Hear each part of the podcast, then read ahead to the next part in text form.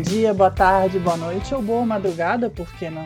Começa agora o Notas dos Tradutores, o podcast de quem inventa o trabalho dos outros. Trazido e traduzido por Carlos Rutz, Érico Assis e Mário Luiz Barroso. Bom programa para você!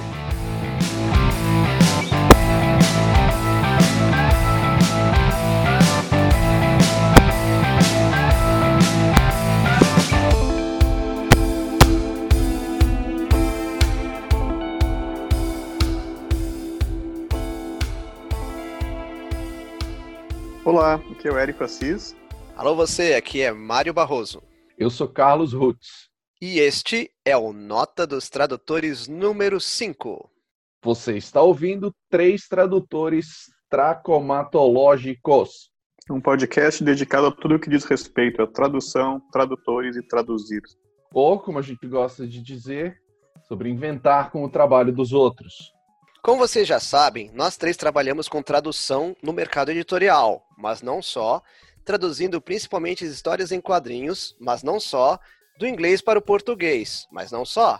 E o programa de hoje é sobre nomes, apelidos, termos, lugares, bordões e frases famosas na tradução, ou sobre listas e glossários. Ou sobre como o Excel é amigo do tradutor se o mesmo tradutor fica de um trabalho para o outro, ele tem um certo controle sobre aquilo que ele está usando. Quando a gente tem personagens que perduram anos e passam na mão de vários profissionais, o ideal é que você tenha uma lista para que não tenha nenhum tipo de confusão. Por exemplo, Coringa é com O, não é Coringa. O Dark Knight não é Cavaleiro Sombrio, não é Cavaleiro do Escuro, nem Paladino Obscuro. Ele é Cavaleiro das Trevas. E há glossários, por exemplo, da Panini para os universos DC e Marvel. A gente conhece, né, o Batman, a gente conhece Coringa, a gente conhece Superman, que aliás já foi Super-Homem, mas tem vários personagens de segundo, terceiro, quinquagésimo escalão que a gente não tem já a sua definição de nome, que foi definida há décadas às vezes, e não tem como todo tradutor lembrar dessa, dessa lista gigante de nomes. E expandindo um pouco mais, a própria Panini tem, tinha, né? Porque agora foi extinto na, no mais recente retcon da Marvel, tinha um, um glossário só para o Ultiverso, que era o universo Ultimate, e a própria Panini tinha feito para um material é, que é do Torre Negra, que é relacionado ao filme, aos livros, etc.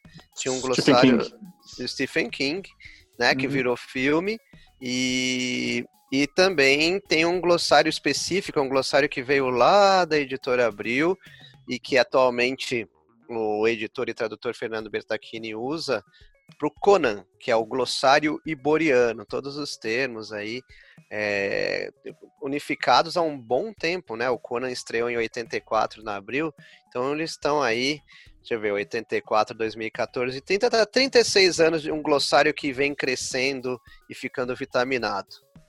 Não, eu acho o... que lembra alguns nomes aí, Mário, pra gente, então, de personagens que não, é, não são, não tem traduções óbvias, né?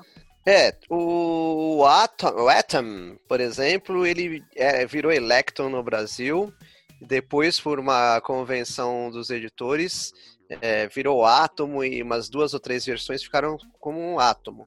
Aí a Átomo é uma personagem feminina, ela é atômica do Sindicato do Crime.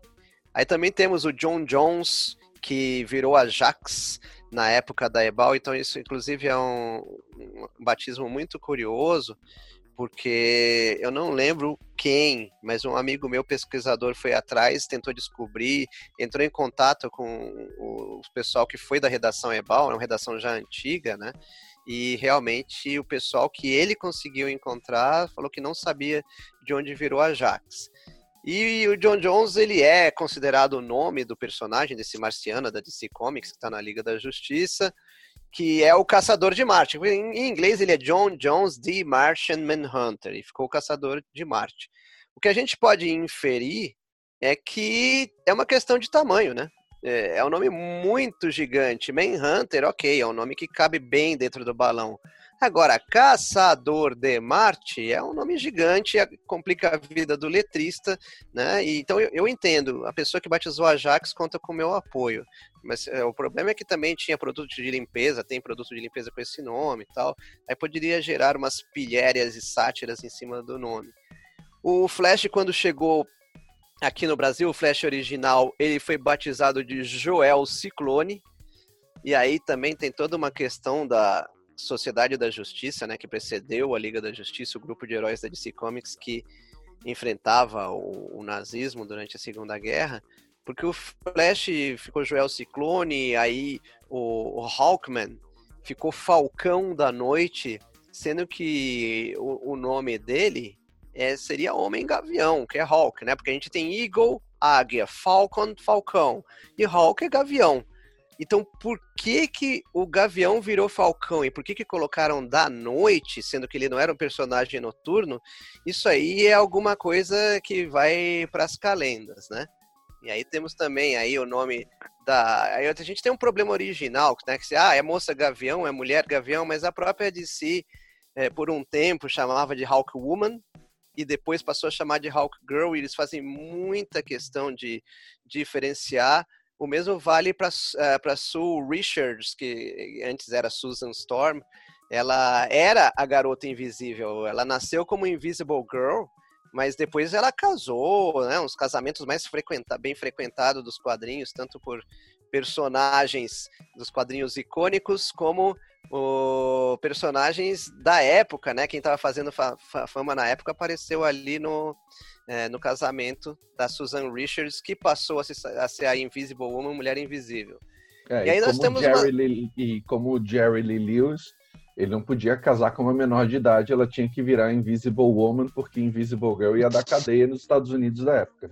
Eu, mas acho que ela só virou Invisible Woman lá na frente. Alguém só se deram conta disso que o Carlão falou muito lá na frente. Eu acho que foi na época do John Byrne. Lá. Ela casou nos anos 60 ainda, né? E nos anos 80 que ela virou Invisible Woman se deram conta de que tava meio chato chamar ela de girl quando ela já tinha filha. Assim. É que ela demorou para amadurecer, né? Você sabe que tem certas pessoas aí que tem 30 anos com mentalidade de 15 e tal, então eu acredito eu que acho que não foi ela, foram os autores que não demoraram para amadurecer. o que deve marmanjo que coleciona gibi ouvindo a gente também não, né? Também. Inclusive, aproveitar a dica aí do Carlão, vai ficar aqui a primeira dica cinematográfica do, do Notas de Tradução. Né? Ele falou no Jerry Lee Lewis. Se você não assistiu, assista Great Balls of Fire, a biografia de Jerry Lee Lewis. É um belíssimo filme.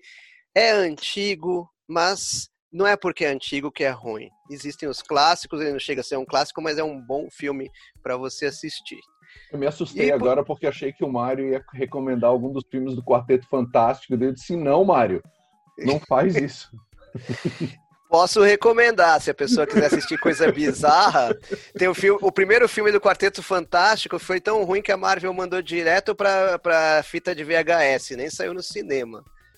Pra ter ideia do, do, do nível aí da. da Na verdade, mandou, mandou queimar, né? Mas, alguém achou, viu? Alguém, acharam, alguém achou. Acharam, acharam. Mas a gente tá desviando aqui. É. Provavelmente algum executivo da DC Comics produziu em VHS e vendeu o filme do quarteto para mostrar, olha, eles também fazem filmes meia boca. O... Seguindo a sequência aqui, nós temos a confusão do destino, né? Porque tem o Doctor Fate, que é da DC Comics, aí ele é o Senhor Destino. Tem o Doctor Doom, que aí ele é o Doutor Destino, vilão da Marvel. Aí tem o Do Destiny da DC, que é o Senhor Destino, é, é, o Doutor Destino da DC. E ainda tem a Destiny, que é a Sina, uma mutante da Irmandade Mutante, uma vilã, que para complicar a vida dos destinos. Aí acho que o Carlão, né, com esse jeito motoqueiro de ser, ele ia falar alguma coisa aí sobre personagens associados. A gente tem o, o, clássico que foi muito falado há pouco tempo, que é o Ghost Rider, que nasceu para ser motoqueiro fantasma. E com o passar do tempo, o Rider, que talvez a tradução mais ampla possível seja condutor, mas não é a melhor, mas é, talvez seja mais ampla, colocaram ele para conduzir um mamute, uh, cavalo, uma, a moto que sempre teve, um carro também. O que mais que ele conduziu aí? Olha, ele conduziu todos os tradutores à loucura e os editores também. Porque depois, depois de você batizar o personagem, ah, então o primeiro Ghost Rider é cavaleiro porque ele é do Velho Oeste, ok. Aí o segundo, é, ah, tá em cima da moto, ok. Aí o terceiro colocaram dentro de um carro. Aí realmente dá, dá vontade de xingar. Talvez o Nicolas Cage, que fez dois filmes estrelando o Ghost Rider, possa nos explicar como é que a gente sai dessa confusão. Mas o Carlão trouxe uma pérola aí nos bastidores, uma pérola do Shazam. O que, que você é, atentou para. Qual é o fato que você detectou no batismo, Carlão?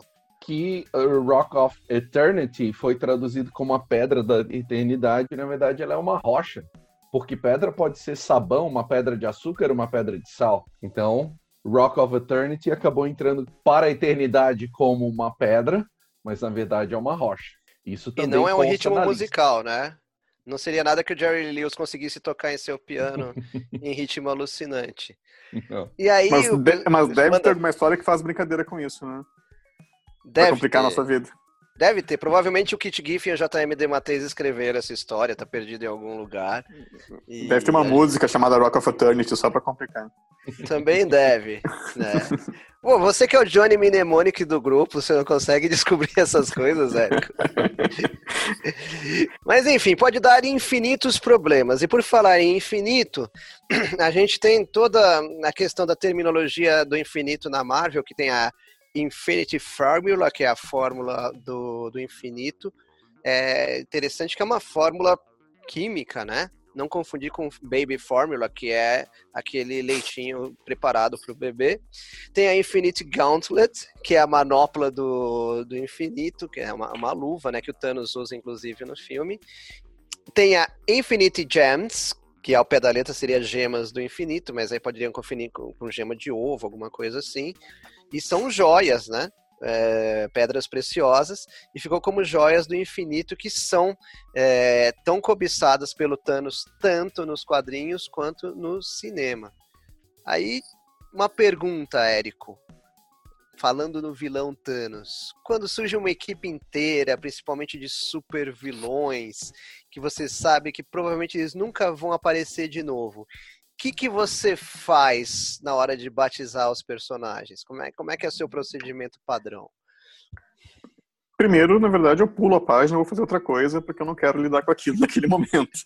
Mas a gente acaba tendo que voltar, né? Eu, atualmente não é muito comum aparecer é, personagens novos, né? Acho que os autores não estão muito, não estão ganhando muito com isso, né? Em criar personagem novo depois que eles vão explorar no cinema e tal. Então eles preferem não criar, mas você pega de Bia antigo, eu lembro de traduzir uns Excalibur, por exemplo, que o Chris Claremont toda hora inventava uma, uma equipe nova de super vilão e cada, cada equipe tinha lá seus seis personagens, cada um tinha um nome super bem construído, assim, sonoro, que tinha a ver com o seu poder, ou que era uma brincadeira, e você tem que inventar um nome para cada um dos supervilões em português. Uh, e aí você inventa aquilo e pensa, pô, ninguém vai usar isso aqui de novo, né? Eu sei que esses personagens aqui nunca mais vão aparecer. E é, é, às vezes é um trabalho que consome e você fica indo. E outro problema, né? Você tem que inventar nomes que não tenham sido utilizados ainda. É, daí você vai no glossário e descobre que ainda ninguém inventou ainda. E pior, você tem que inventar e não pode ser nenhum daqueles nomes, daqueles 1.500 nomes que já tem no glossário. Complica, complica. Mas uh, não é só nomes, né? O nosso problema. A gente tem também os, uh, os epítetos, as frases famosas, os bordões. Quem gosta de bordão e coisa é o Carlão. Sigam-me os bons. Uh, além dos epítetos e bordões, algumas cidades têm lugares que já são pré-definidos. Por exemplo, Gotham, ela já está praticamente toda mapeada. Nomes de hospitais, clubes, estabelecimentos comerciais, metrópolis, a mesma coisa. O Planeta Diário está com o nome definido há um bom tempo. Então, uh, tudo isso também faz parte da lista, tudo isso também faz parte do glossário. Uh, armas, veículos, objetos, tudo isso também uh, faz parte dessa grande lista que a gente tem que consultar para não usar algum nome que conflite com o que está já pré-definido. Então, só para a gente citar alguns aqui, a gente tem Leave, Leave the Form of Man, Rise the Demon Etrigan. Então, afasta-te forma vilã e dá lugar ao demônio Etrigan. Uh, leave, Leave Etrigan, Return to the Form of Man. Afasta-te, Etrigan, e dá lugar à tua forma vilã. Hail Hydra, salve a Hydra. O clássico do coisa, It's Clobbering Time Tá na hora do pau. Aliás, gostaria de dar parabéns para quem fez isso, porque é sensacional o termo em português. Quem fez, foi de parabéns. É alguém que Stone. fugia de quebrar pau, né? Odin Stones é pelos bagos de Odin. Oh, my stars and garters. Ai, mas sim, minha santa quirupita. O, o, Carlão também faz, completa aí. Tem uma do Thor que, que, eu adoro, que é aquela que tá no martelo. Que, como é que era mesmo? Eu não, eu não tenho memória para tanto, Carlão, mas eu sei que você vai saber. Whosoever holds this hammer, if he be worthy, shall possess the power of Thor. Aquele que empunhar este martelo, se for digno, possuirá o poder de Thor. É por isso que a gente, tudo que a gente tem que falar em inglês, a gente deixa pro Carlão falar que ele é professor de inglês, tá? A gente se entende de português. Todo mundo Sim. entende português aqui, mas quem entende mesmo de inglês é o Carlão. Exatamente. Tem as, as, os clássicos do Lobo, né? Bastish, que virou putado em português. Frag, que ficou Frag, foi mantido. John Constantine tem Mate, que virou parceiro. Great Scott, é Santa Escócia. O Bub do, do Wolverine, né? Que Clássico, aqui é. se convencionou que é o Xará. Quando a Mary Jane fala com o Peter Parker, que ela chama ele de Tiger, que virou gatão. Tem os uhum. trovoadas aqui, que são coisa do Mario, né? Só um, né? Eu não, não, não assim, apesar de eu ter sido é, estava presente aí na inauguração da Estátua da Liberdade, eu não estava presente quando batizaram o, o Johnny Trovoada, né? Então ficou o Sei You, ficou de Isaí. Quando ele foi substituído, inclusive na fase do Jeff Jones na Liga, na Sociedade da Justiça, entrou a nova geração, aí entrou o Jaquim Trovoada, e no original inglês ele fala so cool, e aí eu pus maneiro aí. E alguns detalhes que acho curioso lembrar, por exemplo, esse bub é uma expressão canadense. Só um detalhe sobre o que foi falado aí sobre Hail Hydra ou Salve a Hydra. Olha como o glossário é importante. Poderia ter sido traduzido como Salve Hydra e não uhum. Salve a Hydra. Uhum. E pro cara, né? Aí a Hydra pega e resolve atacar todo mundo todos os personagens numa saga só, né? Digamos que ela resolva tomar conta dos Estados Unidos, derrubar o governo americano, não sei, pode ser que alguém faça alguma saga assim. E aí por exemplo, eu traduzo Homem-Aranha em X-Men, mas eu não traduzo Capitão América. Aí nas minhas revistas tá Salve Hydra e na outra tá Salve a Hydra. Então é para isso que listas e glossários servem. Agora, imagina vocês com as siglas que a gente topa nos quadrinhos. Malditas siglas. A gente já comentou até num programa, acho que no primeiro, sobre a SHIELD, que a SHIELD, na verdade, já teve, pelo menos, que a gente tinha listado aqui, três significados do, do acrônimo, né? Mas aqui para falar inglês, a gente convida nosso professor, por favor. As três, meu caro? fale em inglês que eu falo em português. Tá. Primeira versão, Strategic Hazard Intervention Espionage Logistic Division ou Superintendência Humana de Intervenção, Espionagem, Logística e Dissuasão. Strategic Homeland Intervention, Enforcement and Logistics Division. Ou Superintendência Humana de Intervenções Estratégicas, Logística e Defesa. Supreme Headquarters International Espionage Law Enforcement Division. O Serviço Hipersecreto de Inteligência, Execução da Lei e Defesa.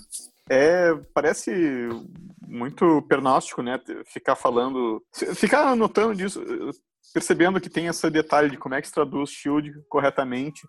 Mas vamos lembrar que a gente está falando de universos de quadrinhos, no caso aqui da Marvel, que tem uma consistência interna, e essa consistência interna tem que aparecer, entre outras coisas, na tradução. Então, é manter isso aqui, manter a tradução correta de Shield, não só para não ter que o tradutor procurar toda não ter que inventar toda vez, né, mas poder procurar no glossário, isso se mantém para os leitores ter essa consistência entre todos os gibis, a cada época né, que se usa o, a Shield, ter essa tradução correta, ter a tradução uh, padronizada entre todas as publicações. E não é só Shield, né? Não, na verdade tem. As siglas elas já vêm do mundo real. Carlão, vamos lembrar algumas aqui. O que, o que lhe vem à cabeça agora, assim, de, de, de, sopetão, assim? Que siglas reais vêm à sua cabeça? O mais clássico é FBI, Federal Bureau of Investigation, que é bastante comum, inclusive em seriado, filme, etc., né? Que se é, ficou uniformizado como Agência Federal de Investigação. FDA também, Food and Drug Administration. É, traduzida oficialmente como Administração para Alimentos e Medicamentos. Enfim, temos mais, né? Por exemplo, assim, o pessoal que assiste Walking Dead, tem lá em Atlanta, como é que é o nome lá daquela subdivisão do Ministério da Saúde americana, Carlão? Center for Disease Control, CDC? Isso, é o CDC, é Centro de Controle e Prevenção de Doenças. A gente vê aqui que é, no Brasil foi uniformizado com uma forma um pouquinho mais ampliada. Né? Acho que o Érico tinha lembrado alguma coisa sobre séries futuristas, com vários nomes, mundos da fantasia. O que, que você tinha lembrado, Érico? Tem, acontece muito, né, em série que se passa no futuro, que se passa em um universo à parte, um universo fantástico, né, diferente do nosso, dos autores inventarem muitos nomes que são próprios desses universos. Uh, seja para você construir o um mundo ali, seja para diferenciar do nosso também. Então, Juiz Dredd, que é um, uma série que eu traduzi algum, alguns volumes, tem tem um glossário aqui compartilhado entre os tradutores que tem mais de 300 termos do que se fala de gírias específicas, de lugares específicos, de bordões, de nomes de personagens que circulam lá em Mega City One, que é a cidade onde se passa a maioria das histórias do Dredd. Você pega glossários de Star Wars, tem glossários de Star Trek, tem o glossário de Conan, como o Mário já comentou. Tem, tem esses glossários, eu estou citando como alguns compartilhados, né, que eu já recebi e até já colaborei né, na construção. Mas tem glossários que eu, eu, descobri conversando antes aqui com o Mário com o Carlão que eu sou o único aqui que, que costuma construir só para mim. Por exemplo, né, quando eu trabalhei na série do Surfista Prateado, na série mais recente dele pelo Dan Slott e o Michael Allred, está sendo relançada pela Panini agora, eu construí um glossário para falar de várias coisas que eram específicas daquela série, como, por exemplo, a companheira do surfista, a Dawn, chamar a prancha do surfista de to me. O surfista prateado, quando, quando queria convocar a prancha, falava to me, my board, ou algo assim. E a, a Dawn começou, ouviu aquele errado e achou que a, a prancha se chamava to me. E aqui no Brasil virou a mim. Aqui no Brasil ela poderia se candidatar, inclusive no meu estado, Santa Catarina, que ela poderia se eleger prefeita, senador, qualquer coisa do gênero. Né? Uma família muito poderosa mesmo. Tem outras séries como Sweet Tooth, que é uma de futuro apocalíptico, que eu também tive construir glossário, não só para personagens lugares, mas também para explicar como é que o personagem principal falava, que ele tem um, uma forma específica de falar. Na Patrulha do Destino tem aquela personagem, a Crazy Jane, está no seriado também de TV agora. Ela tem 64 personalidades cada personalidade tem um superpoder e cada personalidade tem um nome de super-herói específico. Tem que inventar 64 nomes para essa Crazy Jane. Uh, Tintin também fiz glossário, tem Girl também fiz glossário. É bastante comum para mim abrir lá uma, uma, uma, um bloco de notas mesmo, né, e começar a anotar esses nomes que eu sei que eu vou ter que usar de novo ao longo de alguns meses, quem sabe alguns anos, geralmente alguns anos, né, com esses personagens. Então, para mim é, é muito útil montar esses glossários? É que, na verdade, é... a gente, acho que, pelo menos o, os ambientes, né, os, os universos que tanto eu quanto o Carlão né, costumamos trabalhar, a gente chegou aqui e já tinha glossário, né? Quando a gente entrou na sala, o glossário já estava ali esperando por nós. O que eu posso dizer é que mudou a forma do glossário. Antes de, dos computadores, antes do Excel, né? Na época que a gente escrevia com pena ainda, é, quando eu cheguei na editora Abril, o glossário ele existia, ele era belamente datilografado, e nós, como editores, né, eu trabalhei na Abril durante os anos 90, de final de 89 até o começo de 98. Nós tínhamos, ah, entre as nossas funções, como o material não era digital, ele era eram feitos fotocópias, xerox. Na fotocópia nós anotávamos o nome dos personagens para o tradutor. Então, o trabalho que nós três temos hoje em dia de ir no Excel, procurar, nós tínhamos o trabalho facilitado, porque na própria página em que aparecia o personagem, ou veículo, ou arma, ou expressão pela primeira vez, já constaria, escrito pelo editor, o nome do, do personagem. Então, digamos que os nós tradutores tínhamos que esquentar menos a cabeça. Depois disso aí foi passado para o Excel e aí os glossários foram é, montados. Né? Então nunca surgiu, na verdade, não que não houvesse necessidade, mas ou já estava feito ou é, nós não teríamos autorização para fazer. Não que, seja uma coisa que a gente não possa fazer em casa para nós mesmos, mas nunca surgiu a necessidade. Quer dizer, Carlão, surgiu para você alguma vez a necessidade de fazer um glossário no estilo do Érico? Eu nunca fiz um glossário formal, como é, ter uma tabela, por exemplo, mas no início do Príncipe Valente, a gente teve bastante discussão com as pessoas envolvidas para definir como seria a grafia dos nomes. Então, por exemplo, a gente é, optou por usar as grafias consagradas que envolviam Camelot. Então, Arthur tá com H, apesar de em Portugal usar sem H, a gente usa com.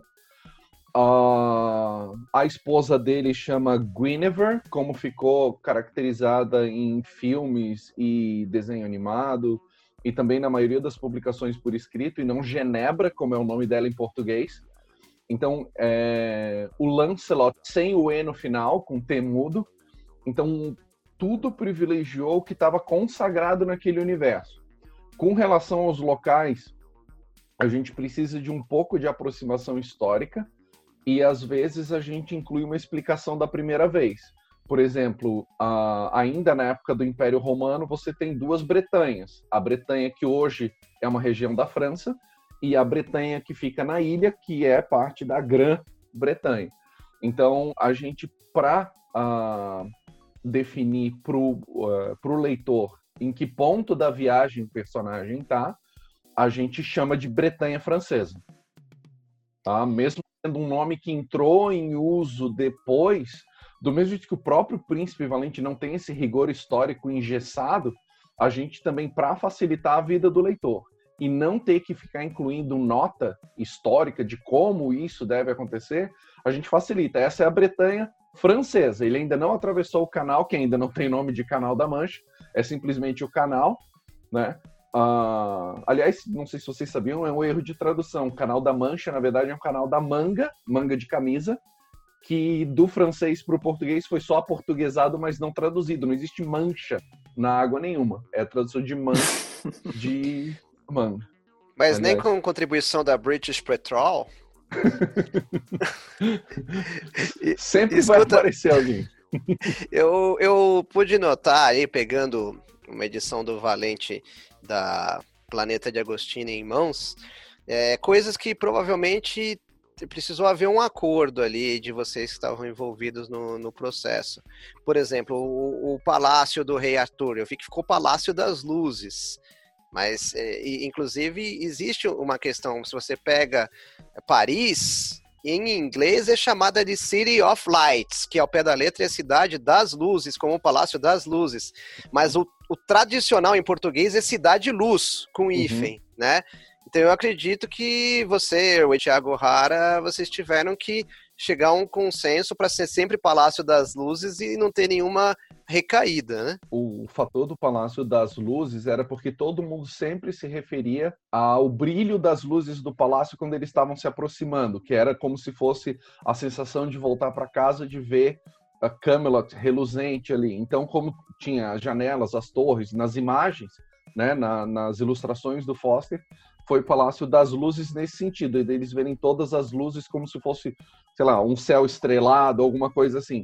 E foi também pela sonoridade. Palácio das Luzes é uma coisa que soou melhor ao ouvido quando a gente faz aquela a tática de ler em voz alta para ver como é que fica. Então, lendo em voz alta para ver como é que fica, o Palácio das Luzes ficou mais sonoro. Se a gente encontrar uma pessoa falando sozinha na rua, ou é super-herói ou é um tradutor testando o trabalho dele. Praticamente. então, sim, Érico, talvez tenha sido um glossário informal porque não foi tabelado. Mas sim, tem, tem Existe uma pré-definição do que a gente vai botar no papel. Sim. Mas Eu- ninguém uma- melhor do que o Érico para falar sobre glossários, né, Érico? Uma vez eu recebi um, um glossário muito bem organizado que veio direto da DreamWorks. Eles iam lançar um filme chamado A Origem dos Guardiões e que era baseado numa série de livros infantis. E eu traduzi alguns desses livros infantis. Né, e era os guardiões dessa, desse desenho animado eram personagens folclóricos. Tem o Papai Noel, tem o Coelho da Páscoa, tem o Jack Frost, que não é conhecido tão conhecido no Brasil, o Sandman também, que não é tão conhecido no Brasil, o Homem-Areia, né, aquele que faz a gente dormir, não o Sandman do Gaiman. Eh, e esses personagens, por serem alguns conhecidos na cultura, outros nem tanto, né, eles vieram com... A DreamWorks fez uma lista dos nomes deles para cada mercado. Então aqui o Papai Noel, que era St. Nicholas no original, ia ser o São Nicolau. O Jack Frost ia ser... Agora me, me faltou. João Mas Picolé. O, Eh, o Homem-Areia, né, do Sandman. Então, e vinha um, um Excel com a lista eh, dos nomes em português, a lista dos nomes no Canadá francês, no Canadá inglês, a lista dos nomes em russo, a lista dos nomes na Tailândia, a lista dos nomes... Enfim, era belíssimo, assim, a, a preocupação que tivemos com os tradutores desses livros, né, de passar pra gente antes essa lista, pra gente uh, sincronizar não só entre os livros, mas também entre os livros, os filmes, os bonequinhos que iam vender na- nas lojas de brinquedos, né, e tudo mais que ia, que ia usar esses nomes desses personagens. E também é interessante eles traduzirem, né, porque às vezes se não se traduz justamente para facilitar a vida de todo mundo que tá nessa cadeia. É, eu passei por uma situação semelhante com a Era do Gelo, mas a na época a gente não recebeu o glossário. Então, o que inevitavelmente eu tive que fazer foi assistir todos os filmes, tanto legendado quanto dublado, para ver se tinha uma consistência. De repente, ah, na legendagem passou alguma coisa e na dublagem não, para poder ter ah, os nomes dos personagens para consultar. Mas pronto não veio. A gente teve que assistir realmente e anotar, porque como eram muitos fascículos, ah, às vezes eram personagens que no filme tinham segundos na tela, entendeu? Então não eram os principais ou os mais consagrados, como falas. Érico? Aliás, esse, caso que eu citei do, da DreamWorks, ele é totalmente fora da, da curva, né? Porque nunca, nunca mais recebi um, um glossário tão, tão bonito, tão organizadinho. Uma vez que eu trabalhei num livro de Star Wars, a primeira coisa assim que me passaram o trabalho, eu, eu me dei conta, tá? Tem glossário, né? Perguntei pra editora. Ela, ah, a gente vai conseguir, a gente tá montando aqui instrutores, e eu. E... Mas por enquanto que a força esteja com você. Exatamente, foi basicamente o que ela me falou, né? A, no a caso força do seja Star com você. Wars, a gente tem um, um- dá para dizer um, um agravante, é que são muitas mídias. É, um É muita mídia, é muito história. difícil a gente consumir todos os produtos para ter a noção, né? Porque tu tem, Tem uma versões de desenhos mais infantis, mais adultos, tem os filmes, os livros, livros que contam histórias de um personagem em um outro universo. Então, Uhum. não é fácil. Não, e às vezes tem discrepância entre dublagem e legendagem. Sim. Se você vai ver um filme, você vai ver personagens chamados por de um jeito pela, na voz e em outro na, na legenda. Era, era legal ter uma consistência, assim, né, dos licenciantes aqui, aqui em outros países, né, de cuidar desses glossários para para ter um nome padronizado. E né, no Star Wars eu não, não tive essa, essa chance. Agora eu vejo que tem até para o pessoal que trabalha com os quadrinhos de Star Wars, tem, uma, tem um glossário ainda incipiente, né, mas tem um início ali para se trabalhar. Eu tenho os meus glossários aqui, né? Eu queria muito que eles fossem organizados. Se tiver alguém me ouvindo e que sabe mexer com banco de dados, querer pegar meus Excels, meus TXT e fazer uma coisa bonitinha para consultar. Eu tenho um primo que é croupier em Vegas, ele lida com muitos dados. Perfeito, perfeito. É esse tipo de cara que eu quero. Tá certo. E o nome dele não é Tel, porque Deus não joga dados. Perfeito. Mas brincadeiras à parte, ô, ô Érico, o que que. eh, por onde começar um glossário? Ou simplesmente você vai fazendo conforme os nomes aparecem, depois você usa um recurso do Excel para colocar em ordem alfabética? Você lê o material inteiro, sendo que é muito difícil eh, do tradutor que trabalha só com tradução, não é tradutor e mais alguma coisa, dele realmente pegar um trabalho volumoso e até o fim do trabalho para depois voltar com tudo marcadinho, etc. Qual que seria a tua rotina aconselhável, né? Você que tem uns Uhum. bons anos na estrada da tradução, a rotina aconselhável para quem vai montar um, um glossário. Bom, nada disso que você falou, né? De, Hum. de conseguir ler antes, isso eu não consigo realmente fazer e fazer anotações. É, a gente vai traduzindo, né? Depois a gente revisa várias vezes, mas a gente vai começa. Tem muito, a maioria dos trabalhos a gente vai lendo enquanto traduz, conhecendo enquanto traduz. Eu começo glossários quando eu vejo que algumas coisas se repetem separa, muito espaçadamente, assim, num, num quadrinho. Pode ser uma história até de 20 páginas, mas eu vejo que vai ter um personagem ali que vai aparecer mais uma vez, ser citado mais uma vez, e é um nome que não tem uma tradução eh, óbvia, né, que eu escolhi um nome ali e eu quero manter ele ao, ao longo da tradução, então eu já anoto, no, abro um TXT, que aquela coisa que menos come espaço no, no computador, né, e, e anoto ali que o, sei lá, o Captain Moonwalker se chama Capitão Moonwalker.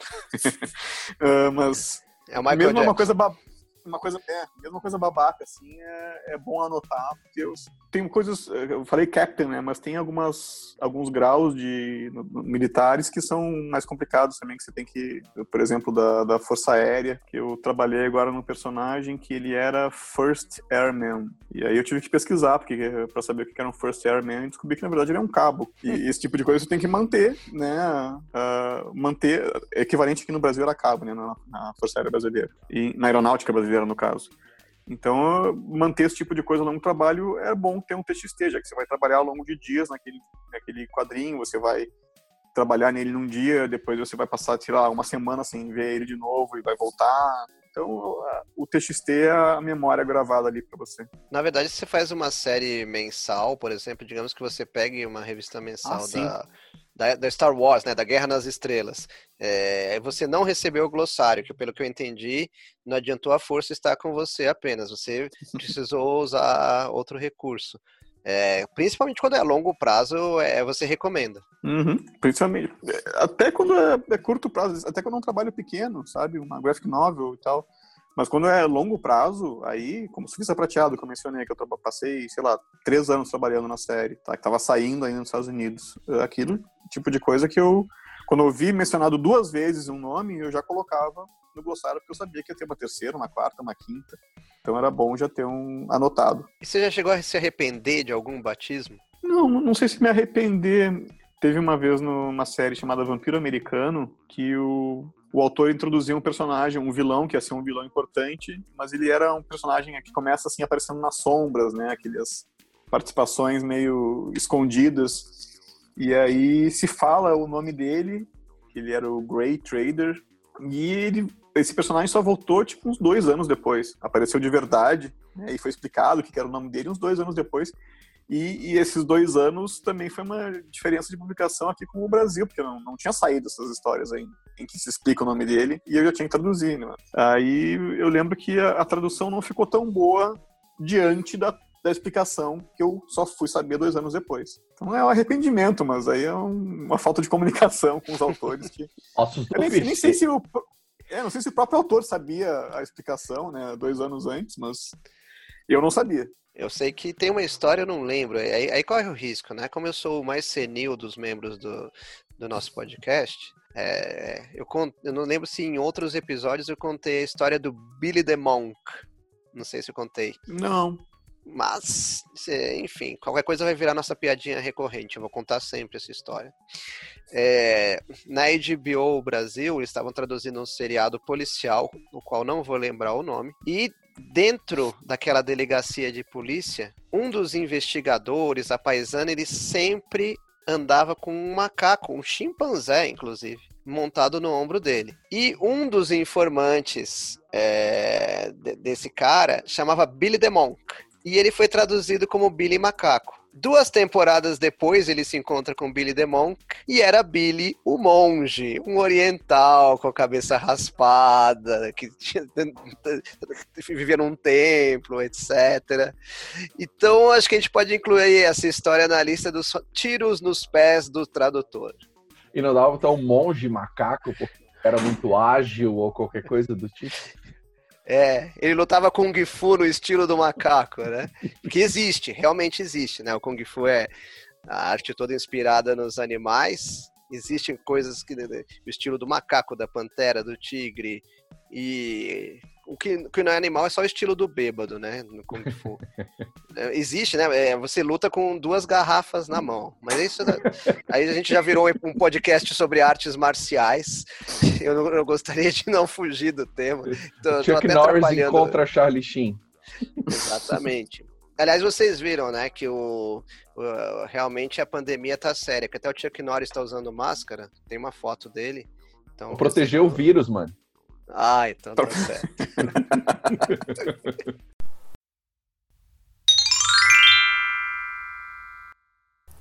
Eu tenho nada menos que três notas para acrescentar no nosso programa. Vamos lá. A primeira, só para retomar a discussão sobre Ghost Rider, se era motoqueiro fantasma, motorista fantasma, cavaleiro fantasma, condutor fantasma. Tá aí uma coisa que serve de exemplo do, do que a gente, como tradutor, só pensa depois e aí se arrepende de não ter usado. O Rider poderia ser piloto. Então, um piloto fantasma, que eu pelo menos aceito que ele podia ser piloto de moto, de carro, de mamute, quase qualquer coisa. Só talvez de cavalo não, e aí né, ficaria o, o já consagrado Cavaleiro Fantasma. Segunda nota é que no caso dos personagens do filme A Origem dos Guardiões, os principais tinham dois que, segundo a orientação oficial, tinham ser traduzidos. O Jack, do Jack Frost, o Sandy, do Sandman, e que se colocava que não eram personagens muito conhecidos aqui no Brasil. E os outros que eram traduzidos eram traduzidos por entidades conhecidas por aqui. A Tooth, de Tooth Fairy, virou Fada, Fada do Dente. O Norte, que era Papai Noel, virou Norte. O Bunny, que era o Coelho da Páscoa, virou Coelhão. E tinha o Boogeyman, que virou Bicho Papão. O Peach, que era o vilão, virou Breu. E a terceira nota, agora sobre a série de quadrinhos Vampiro Americano, o vilão de que eu não lembrava o nome era The Great Trader, que eu traduzi inicialmente como O Negociador para uma revista que saiu aqui no Brasil em 2013. Aí, dois anos depois, num gibi que saiu nos Estados Unidos em 2015, se revelou que The Great Trader, na verdade, era uma corruptela de The Great Traitor, ou o Grande Traidor. Aí eu confesso que eu mandei o Scott Snyder se catar e essa corruptela caiu fora da edição brasileira. Só diz que os indígenas que tinham batizado o vilão lá no início, lá no começo das eras, enfim, um vilão muito antigo, chamavam ele também de O Inconfidente. E era isso. O personagem Billy the Monk, o que acabou virando Billy Macaco por engano, e que deveria ter sido Billy o Monge, é do seriado Hill Street Blues, ou, como passou na canal aberto aqui no Brasil, Chumbo Grosso. Nos Estados Unidos, esse seriado passou na emissora aberta NBC, de 1981 a 1987. Então, meus caros amigos ouvintes, bom dia, boa tarde, boa noite. Esse foi o Notas dos Tradutores número 5. Obrigado por nos acompanhar. Fique ligado nos nossos programas, os anteriores, nos próximos, através do seu agregador de podcast preferido, seja Spotify, Google, Apple, Deezer. Nós voltamos em breve com mais um programa sobre tradução, tradutores e traduzir. Ou sobre como é inventar com o trabalho dos outros. Valeu, gente. Tchau, tchau. Um abraço e até a próxima. E por hoje é só, pessoal. Até o próximo Notas dos Tradutores. Tchau!